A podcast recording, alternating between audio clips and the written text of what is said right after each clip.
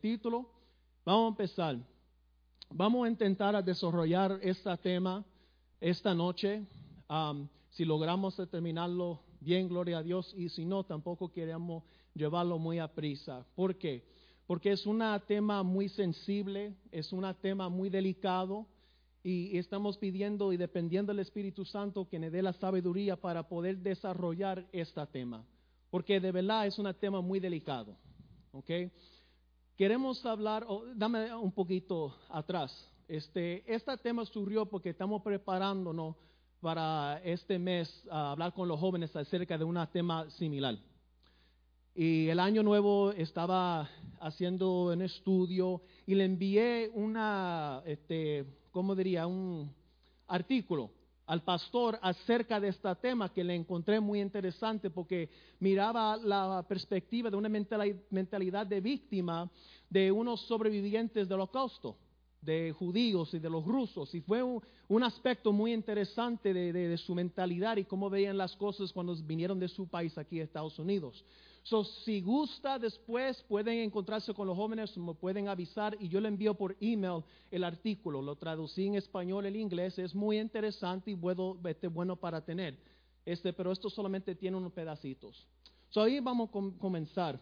La, venciendo la mentalidad de víctima.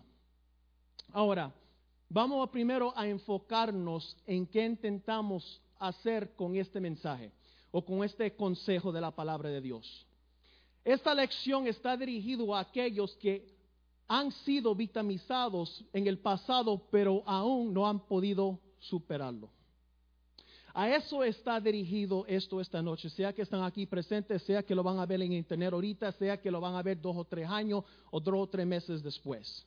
Está dirigido eso. El enfoque de hablarnos de venciendo la mentalidad de víctima es no minimizar lo que ocurrió en el pasado o lo que ocurrió a la persona, sea de cualquier tipo de trauma, sea psicológica, física, sexual, este, una pérdida en un familiar, un ser querido, sino buscar la manera que podemos vencer ese estilo de mentalidad que han quedado como estancados en el pasado y de ahí no han podido avanzar. Puede venir de muchas maneras diferentes. Puede venir de un hogar abandonado, de un divorcio de padres, de un abuso, de una infidelidad. Hay un número de cosas que podemos mencionar en cuanto a esto. Y mientras vamos desarrollando la tema, puede ser que ustedes o una persona que conozcan encaja. Pero eso es lo que intentamos hacer esta noche. ¿Cómo podemos vencer esta mentalidad? Porque ¿cuántos saben que el Señor quiere que nosotros seamos vencedores? Amén. Ahora, no se pretende minimizar el sufrimiento, sino ayudarlos a ser vencedores, lo mismo que acabamos de decir. Ahora, hay otra parte que debo mencionar en cuanto a esto de la mentalidad de víctima. Antes de meterse ahí, tenemos que entender ¿Qué es la mentalidad de víctima? Porque antes que podemos empezar a desarrollar este tema, es importante que la definimos. Amén. Ahora, la mentalidad de víctima, definición dice, un enfoque continuo en la impotencia personal debido a calamidades pasadas. En otras palabras, has quedado en un estado estancado por algo que le ocurrió en el pasado no has podido avanzar, no has podido mover, no has ha, podido madurar, no has podido echarte hacia adelante, sea por una relación fracasado, por un padre que le abandonó el hogar, no ha podido avanzar por algo que ocurrió en el pasado y está estancado. Puede ser que tú tengas 30, 40, 50 años, pero en tu mente y tu corazón todavía tú un niño o niña de 12, 13 años es la perspectiva, en otras palabras, la manera que tú percibes, la manera que tú ves las cosas, que las cosas malas solo ocurren a ti. Cuando tratamos y hablamos de una mentalidad de víctima, es una mentalidad, es una perspectiva de ver las cosas que siempre las cosas me ocurren a mí. En algún momento todos hemos dicho eso. Bueno, por lo menos yo. ¿Verdad? Que, que ¿Cuál es el dicho que, que when it rains it pours? ¿Verdad? Que viene una cosa, entonces pasa otra y pasa otra, pasa otra. Y dice, Señor, ¿por qué solamente esto me pasa a mí? Y es la manera que nosotros estamos percibiendo las cosas. ¿Verdad? ¿Por qué ponemos a este evangelista, este Nick Vujicic ahí? Como pueden ver, muchos de ustedes este, este, posiblemente lo conocen, ese evangelista nació en, en Australia sin brazos ni piernas. Lo que llevaba era como un dedito de pulgar y, hasta eso tuvieron que operarlo para que le sirviera como dos deditos para usarlo para escribir y para hacer cuanta cosa. Ahora, este hombre a los ocho, a los diez años, perdóname, como pueden imaginar, no llevaba una vida normal. Dicen en parte de su testimonio, para no entrar en mucho detalle, que cuando su madre la vio en el hospital, salió del hospital afuera a vomitar a ver una criatura arrojado eh, que acaba de salir de su, de su, vientre, que no traía brazos ni piernas, era demasiado mucho para ella, fue un impacto muy fuerte. Y a verlo reaccionó y fue a la calle a vomitar, ¿por qué Dios mío? ¿Por qué tú me diste? ¿Por qué me hiciste esto? A los 10 años, parte de su testimonio, dice que dijo a su papá, papi, ¿me puede correr el baño? Me quiero bañar. Y a los 10 años intentó suicidarse ahogándose en 6 pulgadas de agua. Por eso dijo, papi, córreme un baño que quiero relajarme. Y lo que intentó fue ahogarse. Ahora, ¿por qué ponemos él de ejemplo? Porque tenemos un ejemplo de una persona que venció la mentalidad de víctima. ¿Por qué? No porque tiene cuatro hijos, no porque tiene una esposa, porque él es evangelista, porque parte de su testimonio que él encontró esperanza cuando encontró a Jesús. Sin brazos, sin piernas, encontró esperanza. Y incluso tienen un ministerio que se llama Sin Limbs, que su meta es alcanzar, yo creo, como 8 billones de personas antes de 2028. Es un motivador profesional, ah, tiene dinero, tiene misterio, es evangelista. Wow. Y eso es lo que estamos hablando. De cada está estancado, algo ocurrió en tu vida y de ahí no has podido avanzar. Ahora, parte de esto también que tenemos que tomar en consideración, que puede ser que nos molesta un poquito, nos incomoda, que es importante, que también es que es una forma de evitar asumir cualquier responsabilidad por tu vida a la manera en que manejas tu trauma. ¿A qué me refiero? A veces, no siempre, las personas que tienen esta mentalidad de victimización tratan con la trauma de otras maneras. ¿Cómo? A veces con relaciones ilícitas, promiscuas, a veces con alcohol, porque quieren matar la conciencia, no quieren pensar de, del abandono, no quieren pensar en las cosas que le ocurrieron cuando eran jóvenes, a veces con las drogas, entonces, cuando están metidos en esta mentalidad de víctima, no puede ser liberado, están cautivados por otra cosa, pero tampoco asumen responsabilidad por sus acciones ni su vida. Por ejemplo, si tú tienes un marido o una mujer, y la mujer, vamos a suponer que, que el marido fue abusado en su niñez, y la manera de él callarlo, entonces de, tratar con esa victimización, de ese abandono, de ese abuso, que se pasa bebiendo alcohol. No habla con la esposa, no platica con la esposa, mantiene todo cerrado. Entonces se hace de ser irresponsable de su hogar, de su esposa, de su, familia, por algo que ocurrió en el pasado.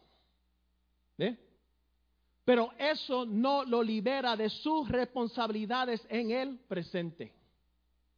Y eso es uno de los muchos peligros que vamos a ir hablando de mantener y romper este yugo de la mentalidad de víctima, con la ayuda de Dios. Ahora, vamos a mirarlo de una perspectiva bíblica, de una mentalidad de víctima. Vamos a desarrollar este tema empezando de un personaje en la Biblia que ustedes han escuchado muchas veces, pero vamos a divulgar un poquito adentro con profundidad a mirar este personaje y qué fue lo que ocurrió en este evento, este milagro que ocurrió. Ahora, Estamos leyendo de Juan 5, 1 al 5, y dice, algún tiempo después se celebraba una fiesta de los judíos, y subió Jesús a Jerusalén. Había allí junto a la puerta de las ovejas un estanque rodeado de cinco porticios, cuyo nombre en arameo es Betzata. En esos porticios se hallaban tendiendo, tendidos muchos enfermos, ciegos, cojos y paralíticos. Entre ellos se encontraba un hombre inválido que llevaba enfermo 38 años. Hay mucho que divulgar, hay mucho que entrar, hay mucho material aquí. Pero antes de seguir, vamos a tocar unos puntos que están aquí, porque todo se va a ir uniendo poco a poco. Primero, lo que me llamó la atención mientras meditaba hoy, repasaba la escritura, era cuando dice que Jesús llegó ahí. Dice la palabra que llegó, llegó durante una fiesta judía. Y me impactó que era una fiesta judía y había mucho que, muchos enfermos, muchos paralíticos, muchos ciegos. Ahora, yo me preguntaba, ¿verdad? Porque la palabra nunca pone algo por accidente. Dios siempre pone algo en la palabra por una razón, ¿verdad? Entonces yo me preguntaba, ¿por qué mencionaron eso en particular y por qué habían tantas personas? Y me puso a pensar, ¿cuántos acaban de pasar la época de Navidad, verdad? ¿Y cuántos se dan de cuenta como durante la época de Navidad, cuando van al mall, cuando van a, a Walmart o las tiendas, como hay más personas en la calle pidiendo chavo? ¿O yo soy el único? Yo, mira, cada año en un lugar, en una tienda particular, yo sé donde siempre voy a encontrar una madre con sus cinco o cuatro hijos. Yo sé en un mall de ceritos cada año en la parada de luz donde yo siempre voy a encontrar un señor. ¿Verdad? Ahora, no estamos minimizando su situación. Pero lo encontré interesante que como durante las fiestas, como la gente empieza a salir más a menudo. Maybe porque dice, bueno, las personas van a estar más sensibles, van a tener ese don de dar. Y entonces me pongo a pensar, maybe podemos imaginar, tomar, un poquito de libertad, ¿verdad? De imaginar en la palabra que estas personas, como se aumentaron un poquito más la cantidad de personas porque era durante tiempo de fiesta. Va a venir gente de Samaria, va a venir gente de otro lugar. Esto es mejor tiempo para estar aquí. Maybe, maybe no, pero lo encontré interesante. Pero también una parte bien eh, interesante es que Jesús se encuentra con una persona que está un estado, en el mismo estado por 38 años. Vamos a desarrollar eso un poquito más. Ahora dice, en los siguientes versículos de 6 a 7, cuando Jesús lo vio allí, tirado en el suelo, y se enteró de que tenía mucho tiempo de estar ahí, le preguntó, ¿quieres ser, sana, ¿quieres ser sano? Señor respondió, respondió, no tengo a nadie que me meta en el estanque. Mientras se agita el agua y cuando trato de hacerlo, otro se mete antes. Eh, no hay que entrar en mucho detalle en cuanto a eso. Lo que pasaba es que decía que bajaba un ángel y que movía las aguas y cuando las aguas se movían, la primera persona que metía, boom, salía salvo o sano. No hay que entrar en mucho detalle ahí. Lo que, lo que sí hay que enfocarse así es la manera que él responde. Jesús le pregunta, ¿quieres ser sano?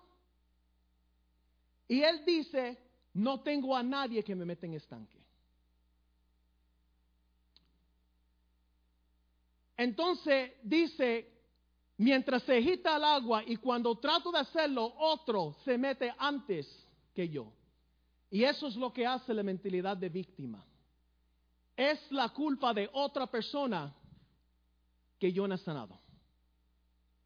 ¿Ve? Es que yo no tengo a nadie que me ayude. Y es que cuando se presenta la ayuda, otra persona lo toma antes que yo. Ve, la, la, mentalidad de víctima te roba no solamente de la habilidad de echarse hacia adelante, pero también te roba la, la habilidad de ni siquiera gozarse que tú ves otro enfermo sanarse.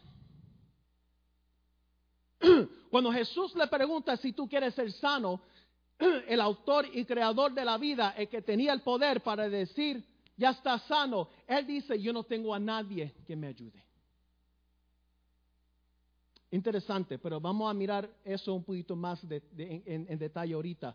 Pero ten eso en su mente. ¿A quién está culpando él? ¿En qué momento él está asumiendo responsabilidad? La culpa de que él no había sanado era porque, primero, no había nadie ahí para ayudarlo. Nadie me quiere ayudar. Nadie entiende mi situación. Un esposo o una esposa, tú no sabes, tú no sabes lo que yo pasé en mi niñez. Tú no sabes cómo me trataron mis padres. Tú no sabes, no sabes lo que tuve que pasar. Nadie me quiere ayudar. Porque esa es parte de la mentalidad de víctima que, que vamos a ver ahorita. Lo que se hace es aislarse de las personas. Y la otra parte, alguien me lo quitó primero. Siempre tirando a otros para no tratar con la situación que trae esa persona. Ahora, vamos a hacer algo aquí. Lo que dice el Devil's Advocate. En otras palabras, vamos a ponerlo un momento en el lugar de él. ¿Ok? Y vamos a darle el beneficio de la duda en mirar la legitimidad de su reclamo. ¿Por qué estaba con esta mentalidad? Primeramente, este lugar donde iba se llamaba Beseta, Besata, que quiere decir casa de misericordia. Conocido como un lugar de milagros. Este lugar que él iba, maybe días tras días, maybe cada este, sábado, no, la palabra no indica cuánto, con cuánto frecuencia llegaba ahí. Pero sí lo que nos dice la palabra es que este lugar se conocía como un lugar de milagros, como muchos vienen a la iglesia. También tenía cinco porticios. ¿Qué quiere decir eso? Tenía cinco áreas. En otras palabras, había mucho lugar para muchas personas venirse. Y cuando dice la palabra, lo que leímos ahorita, la palabra dice que Jesús cuando llegó ahí estaba lleno de personas. So vamos a darle el beneficio de la duda. Había muchas personas ahí. Y sabemos por la escritura que no podía caminar. sabemos también que solamente una persona podía ser curado. Que la probabilidad que él entrara a la agua antes de cualquier persona que maybe puede tener más movilidad era poco. Ok, vamos a darle eso. Pero también vamos a ver, no tenía ningún amigo o pariente que le ayudara le damos esa también. Y también que estaba en esta misma condición por 38 años. Como dice nuestro pastor, no mismo llamar al diablo que, que venir. Vamos a ponerlo en el lugar del momento. ¿Tenías razón por qué haber tenido esta actitud? Yo creo que, maybe que sí. Yo creo que maybe si yo tuviera en su situación, maybe que yo hubiera tenido la misma mentalidad. Maybe yo lo hubiera respondido a Jesús de la misma manera. Porque ha llegado al punto de que la vida se ve tan imposible que no ve salida, no ve de, la, la manera que se pueden mejorar las cosas, que tú llegas domingos tras domingo, yo voy a la iglesia, que es el lugar donde los hermanos se sanan, y tras domingo tras domingo llego ahí y veo que el matrimonio de la hermana se sana, veo que el hermano se sana, veo que la, la mamá de esta persona se sana y esta persona se salva, pero mi vida, mi situación sigue igual.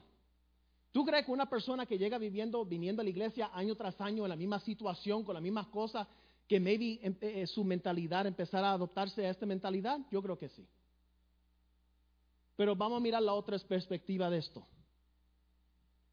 Cosas que considerar.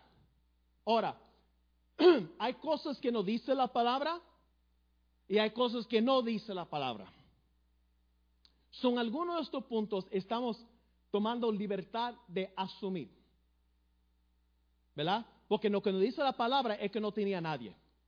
Ni siquiera la palabra nos dice su nombre. Pero vamos a mirar el otro lado de la moneda, para ser justo. ¿Verdad? Cosas a considerar. hace la pregunta, ¿por qué no tenía amigos o familiares para ayudarlo? ¿Por qué no tenía nadie? Quizás su actitud pesimista los alejó. ¿Has conocido una, maybe algunos de ustedes son, ¿has conocido una persona pesimista? Que cuando está soleado afuera, tú dices, mira, está soleado afuera y te dicen, no hace mucho calor. Dice, mira qué bonito el día, no, no quiero salir. Siempre ven el vaso, este, la mitad lleno en vez de mitad, este, digo, mitad vacío en vez de mitad lleno. Todo, toda la vida, toda la vida la pesta, todo está negativo, nunca hay esperanza. Eso cansa estar alrededor de una persona así. Que continuamente, continuamente negatividad, lo que me hicieron, para aquí, para allá, eso como te roba a ti la vida. Y te hace como querer alejarse de esta persona. ¿Por qué ponemos esto? Mira de la manera que respondió a Jesús. Maybe, estamos sumiendo, ¿verdad? Mirando un poquito más a la personalidad de esta persona. Quizás le sacó sus frustraciones en ellos. Hace, hace poco, maybe dos o tres años atrás, cuando empezó los dolores de espalda bien feo. Y yo me recuerdo que hubo un tiempo que estaba tirado en el piso, en el cuarto, que no hallaba, hermanos, cómo estar cómodo. Yo no estoy diciendo que el dolor mío es más fuerte que ustedes, yo solamente estoy diciendo el dolor que yo sentí. Y hermano, yo no hallaba cómo estar cómodo, sino acostándome, sentándome. Brother Tony me dijo unos este, estiramientos y no hallaba, no hallaba cómo estar cómodo. Y mi esposa venía para tratar de consolarme, de tratar de ayudarme. Y unas cuantas veces me salieron unas palabrotas. Porque venía a ayudarme y yo no quería que me tocara. Pero es que solo venía a ayudarme. Pero a veces nosotros no somos así están tratando de ayudarnos y nos desquitamos con ellos. ¿Ve? Porque no empieza a desarrollar una mentalidad de víctima. Es que tú no entiendes, tú no estás pasando por el dolor que yo estoy pasando. ¿Cómo tú me puedes entender? ¡Ah! ¿Y qué es lo que hace la persona? ¿Tú crees que tú te vas a quedar ahí o aguantar eso? te vas a alejar. So maybe la actitud de este hombre alejó a las personas de él. Tal vez.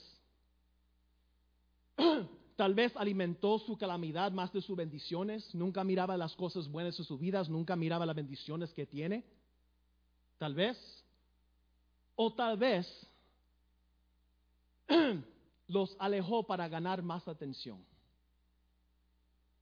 Porque tú sabes, porque si se hubiera sanado, no, no iba a estar recibiendo tanta atención como estaba haciendo. ¿Sabe que también la gente puede volver adictos a la atención que reciben? El ay bendito. Ay, tú pasaste por esto, mija. Ay, pues tú sabes que no, ¿sabe qué? Te voy a llevar, te voy a sacar. Y eso como le empieza a gustar a las personas, me gusta la atención que me están dando. Maybe no me quiero mejorar de la situación. Estamos asumiendo, ¿verdad? Estamos tomando un poquito de libertad con la, con la palabra para poder entender un poquito más profundidad esta persona y por qué dijo lo que dijo al maestro, a Jesús. Ahora, Jesús no reforzó esta mentalidad. En otras palabras, Jesús no le pasó paños calientes.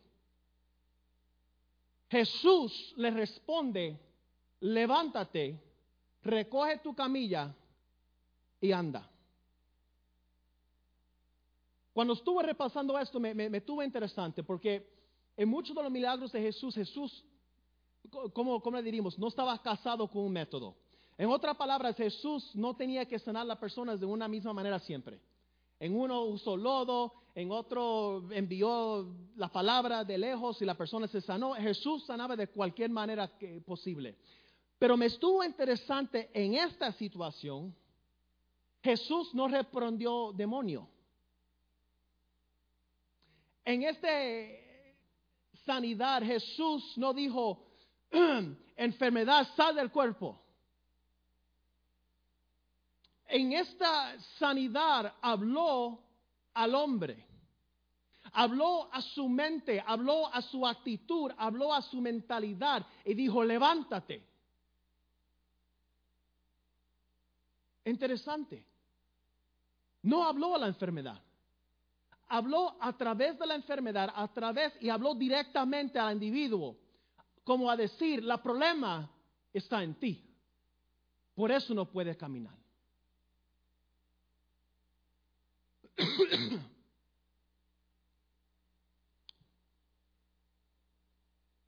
y obviamente está la parte de recoger tu cama y anda. Eso podríamos mirar más detalle en otra ocasión, pero vamos a quedarnos aquí enfocado en esta parte. Ahora, otra vez lo que sabemos, lo que la Biblia nos dice y la que la Biblia no dice. La Biblia no nos dice ni el nombre de la persona, ni tampoco nos dice por qué llegó a esa situación. Si ustedes se recuerdan, había un tiempo que, había un hombre ciego y, los discípulos llegan a Jesús y dicen, maestro, ¿quién pecó? ¿Sus padres? Jesús dijo, espérate, aguanta un momento.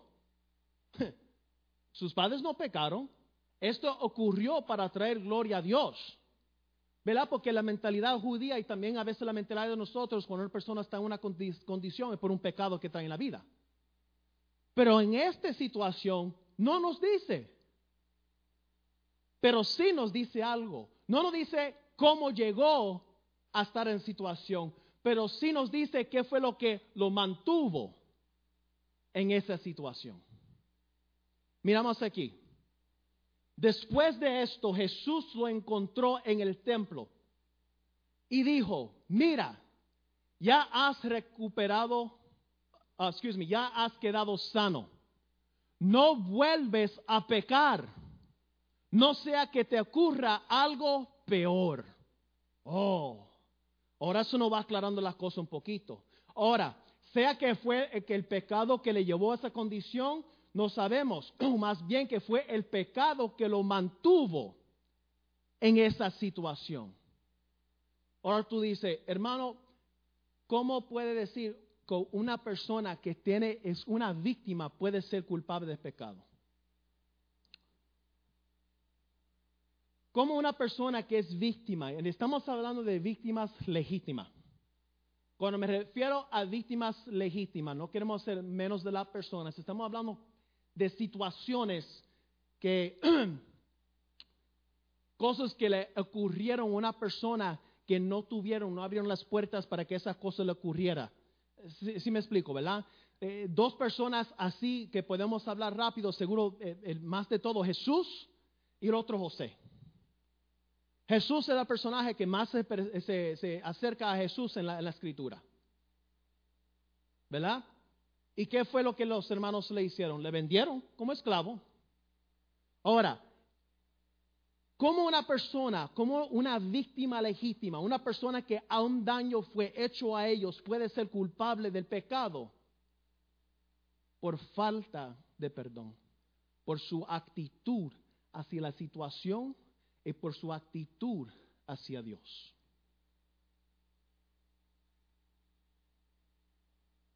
Como le dije, estamos pidiendo la ayuda del Espíritu Santo para desarrollar este tema. No lo queremos llamar a prisa. Si logramos terminar hoy, gloria a Dios. Y si no, terminamos en otra ocasión. Pero esto es algo bien delicado. Porque decir esto a alguien que ha pasado por algo le es un poquito difícil tragar eso. ¿Cómo, como una persona por su actitud puede ser culpable? Miramos al ejemplo de José. Ya sabemos la situación de José, ya sabemos lo, lo, que le ocurrió, que sus hermanos le vendieron la esclavitud. Y cuando su papá murió, los hermanos tenían miedo que, que iba a vengarse de ellos. Dice, ya papi muere, José se va a encargar, no va a matar. Y van corriendo donde él. Pero mira cómo José le responde. Dice, es verdad que ustedes pensaron hacerme mal. Mira la manera que responde. Él en ningún momento está minimizando la maldad que fue hecho a él. Y tampoco uno que es o fue víctima debe minimizar lo, malo que le fue hecho. Pero tampoco está quedando estancado ahí. Lo que ustedes me hicieron, lo hicieron, lo hicieron con malas intenciones. Pero Dios transformó ese mal en bien. Ahí está la mentalidad. ¿Por qué? ¿Qué es lo que dice? Para lograr lo que hoy estamos viendo, salvar la vida de mucha gente. Una cosa detrás de la otra en la vida de José que no, podemos, no tenemos tiempo para entrar en todo eso. Pero si no hubiera sido por eso, él no estuviera en la posición de segundo en Egipto para que cuando vino el hambruno pudo salvar a su familia.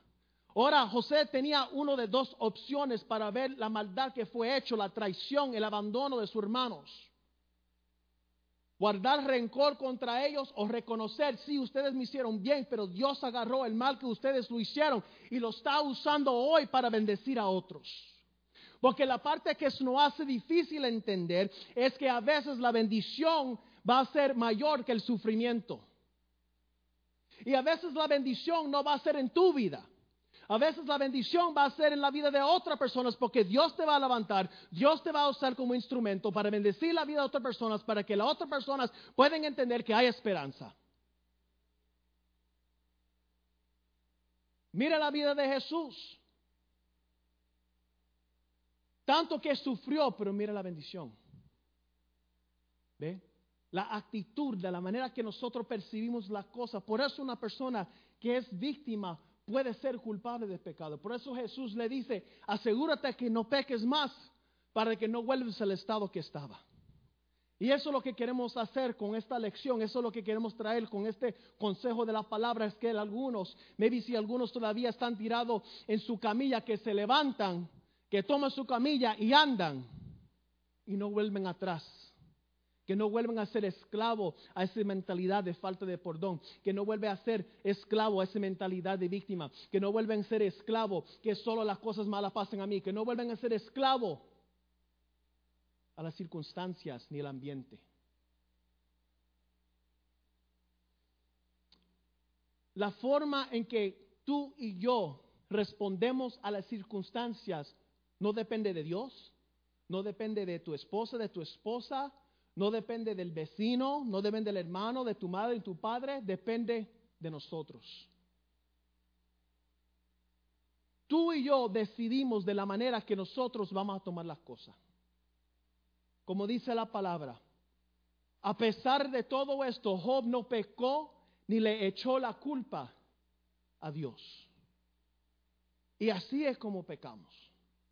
Dios, ¿cómo tú no viste este maldad que me pasó? ¿Cómo permitiste que este malo me pasó a mí, que me ocurriera a mí? Dios, ¿cómo que yo era inocente? Tú permitiste que mi padre entrara a ese cuarto. ¿Por qué permitiste que mi tío? ¿Por qué permitiste que mi abuelo? ¿Por qué me permitiste que me abandonara? ¿Por qué me pediste que me pegara? ¿Por qué me pediste que me hablara malo? Y el liste sigue. Tú pon ahí lo que ocurrió en tu vida. Entonces, Dios, ¿por qué me permitiste que esto ocurrió a mí? Dios usa en su... Dios tiene control y es soberano, hermanos. Él usa lo malo que las la personas lo hace con las intenciones y lo usa para su bien, para un propósito, lo entendamos o no. Pero primero tenemos que vencer esta manera de pensar, primero tenemos que vencer de salir de esta mentalidad para ser útil en las manos del maestro. Ahora, estaba hablando con mi esposa acerca de esto porque no, sabía cómo traducirlo en español. Hay un dicho en inglés que dice, like walking on eggshells. E, e, e, es como caminar encima de, cáscara de huevo. Imagínese usted caminar por encima de cáscara de huevo o caminar por una área así. Los huevos son, la cáscara de los huevos son tan sensibles que lo va a romper. Y así son las personas con mentalidad de víctima. Miramos unos ejemplos y usted ahí piensa, maybe yo conozco a alguien así. No lo diga en voz alta. O maybe usted se identifica con alguna de las cosas que está ahí. Porque como cuando vas al médico, primero el médico se tiene que identificar qué es lo que tiene para poder darte la receta. Vamos a mirar. Una persona con mentalidad de víctima está en alerta por cualquier ofensa. ¿Conoces personas así? ¿Qué me dijiste? José no me saludó. Ah, porque el hermano Víctor está sentado tan cerca a mi esposa. ¿Verdad? Se niegan a dejar que la herida se sana.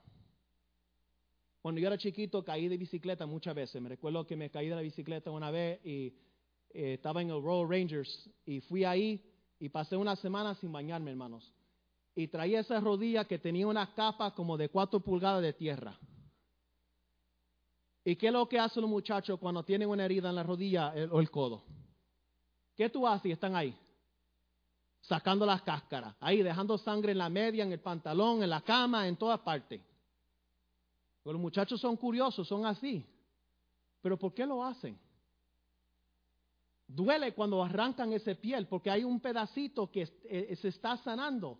Entonces, ¿por qué tenemos la tendencia de hacer algo cuando se está sanando? ¿Por qué hacemos algo intencionalmente sabiendo que nos va a lastimar? ¿Que somos masoquistas o qué? ¿Qué pasa con nosotros? Pero muchas personas tratan a las heridas pasadas así.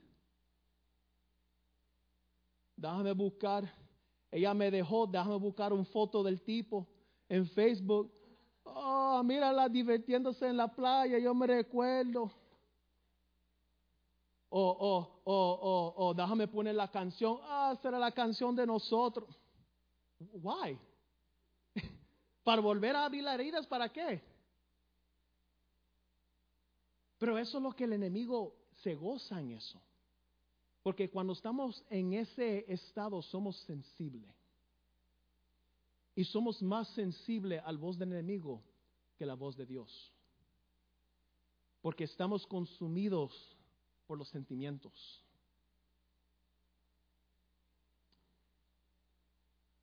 Son extremadamente sensibles. Tiene que estar constantemente consciente de lo que haces o dices a su alrededor porque cualquier cosa se puede malinterpretar. En otras palabras, mejor le saludo de lejos y ni me acerco. Porque si saludo a una persona antes de la hermana, olvídate. ¿Por qué no me saludaste? ¿Por qué saluda? Todos conocemos personas así. Y maybe algunos de ustedes, incluso yo, hemos caído en eso. Eso es la mentalidad. Eso es lo que estamos hablando. Ahora, debemos entender, entender que esto es algo serio. Debemos estar ahí para esa persona. Una persona que pasa por una tragedia, una persona que pasa por la muerte eh, repentina o ni siquiera, ni siquiera repentina de un, de un ser querido. Una persona que pasa por un abuso, un accidente, de cual tenemos que estar ahí para ellos como los amigos de Job al principio, cuando estaban sentados con él, pero callados.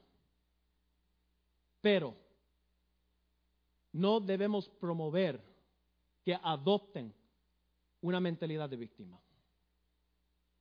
Y muchas veces los cristianos con buenas intenciones caemos a alguno de los dos extremos.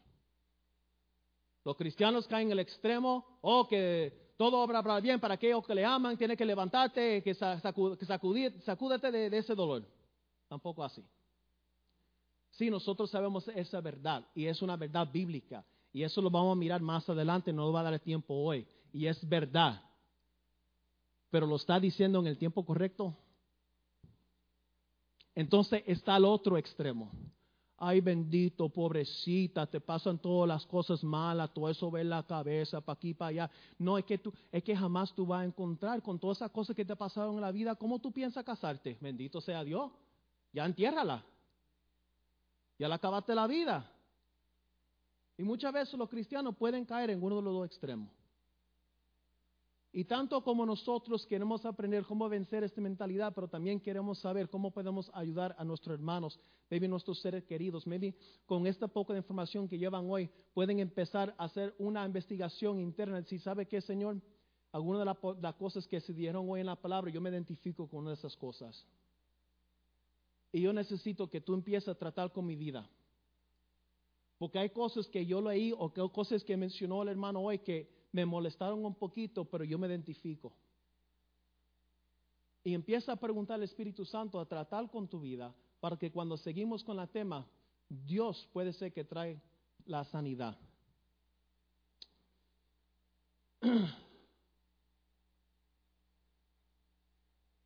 Oh, se me fue ahí. Atrás. Ahí está. Thank you. ¿Y sabe qué? Vamos para atrás al otro. La que está. Oh, I got it here. Never mind. Vamos a dejarlo aquí esta noche.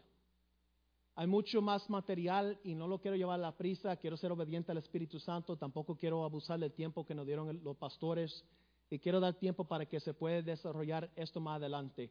Como pueden ver, la próxima vez que Dios permite que estemos juntos, vamos a mirar un poquito acerca de lo peligro, el peligroso de tener esta mentalidad.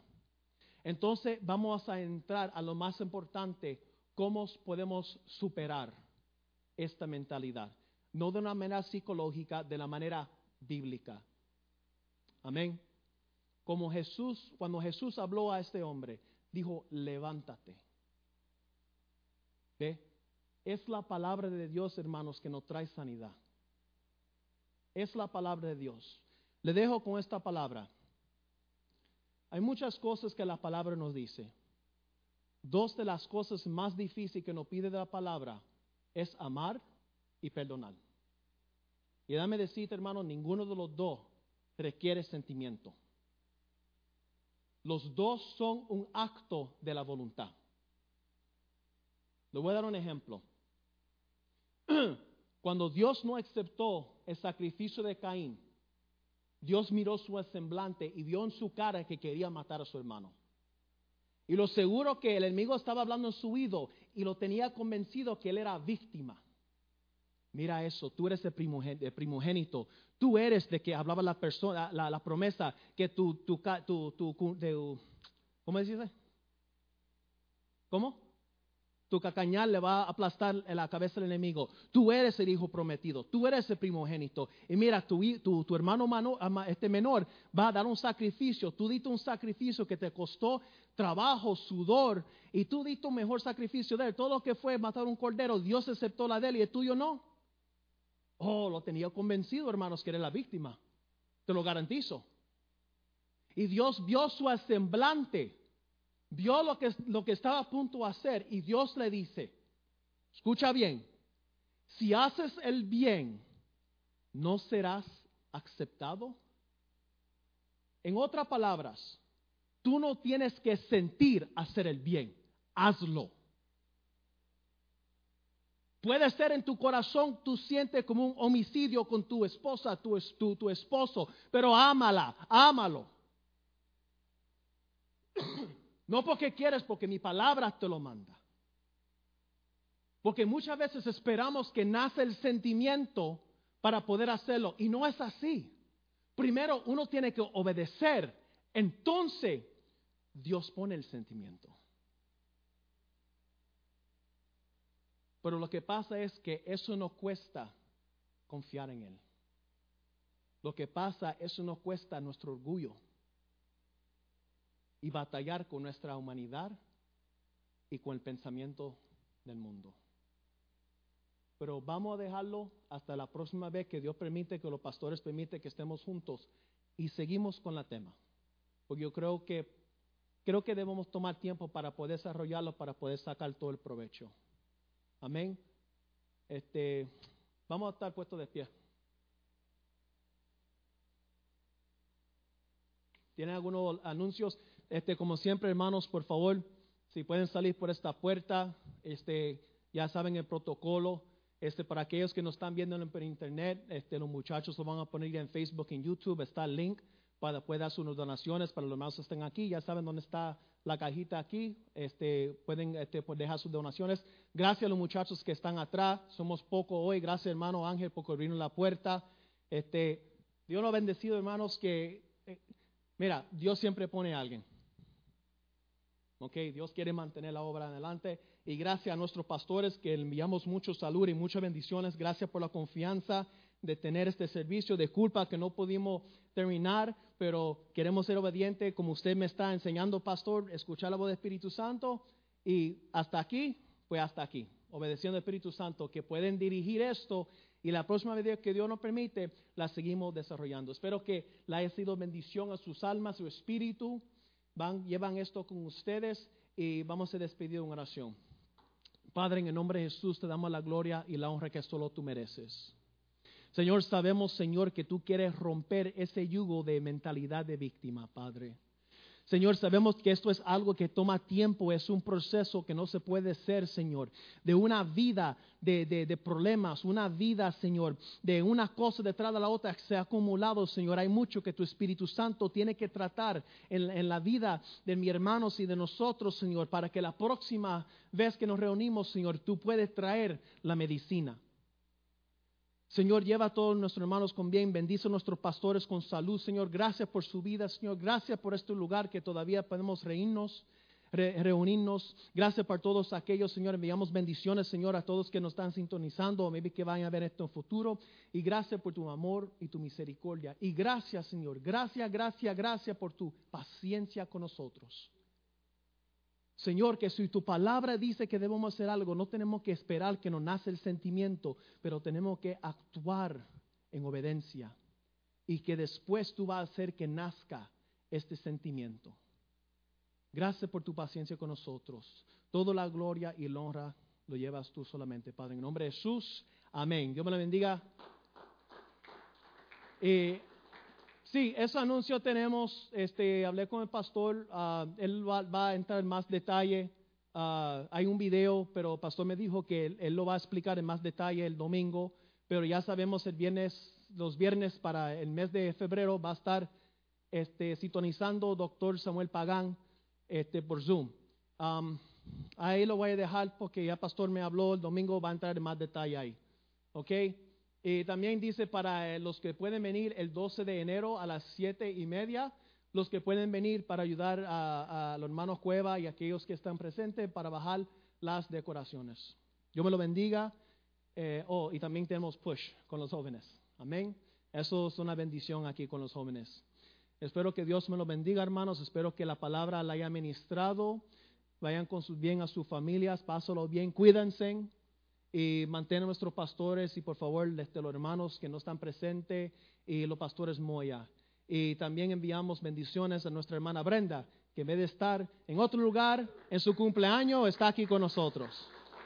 So, feliz cumpleaños, hermana. Dios me bendiga. Buenas noches.